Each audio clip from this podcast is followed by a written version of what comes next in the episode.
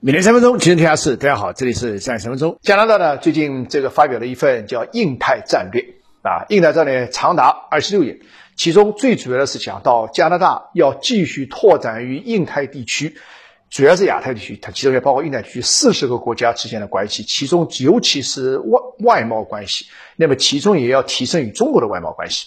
当然了，在这过程当中，他还是跟着美国的基调，总的基调是跟着美国的基调，说要还要防范中国对他们的国家安全的威胁等等。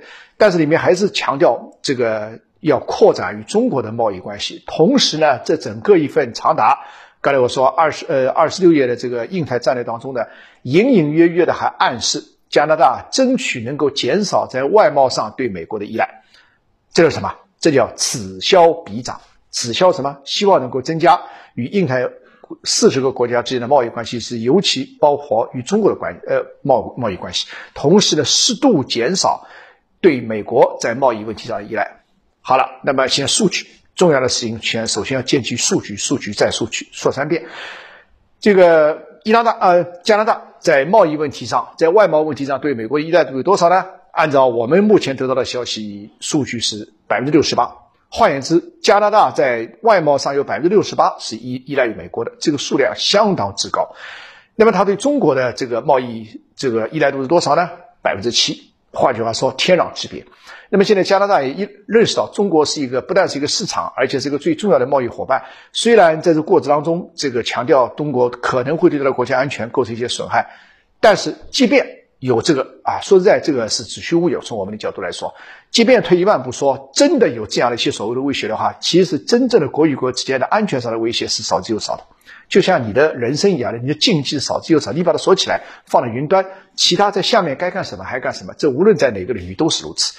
好了，那么国与国之间发展经贸关系，显然是双赢，是多赢的，不。不可能是单赢的，所以我经常有句话说：谁会跟钱过不去呢？除非脑子出问题，对不对？所以加拿大人有时候跟着美国走，脑子会出问题。孟晚舟事件说实在就是。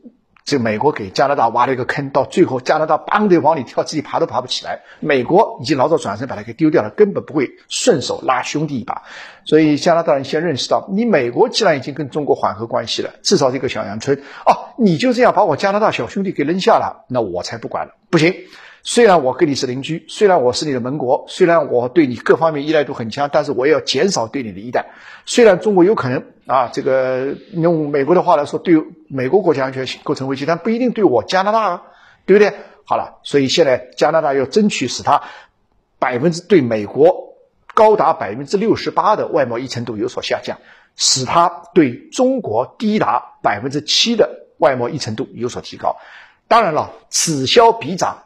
对中国的贸易依赖度再怎么涨也涨不到对美国的百分之六十八。假如说它能够对美国的贸易依赖度能够降低到百分之五六十，降低到百分之五十几，对中国的贸易依赖度能够增加到百分之十几、二十几，那这个此消彼长，也是一个不得了的态势啊！上周六晚，邱振海博士携手一众大咖嘉宾，为大家带来经济和产业深度的分析，前瞻性解读新时代的机遇，让财富保值增值。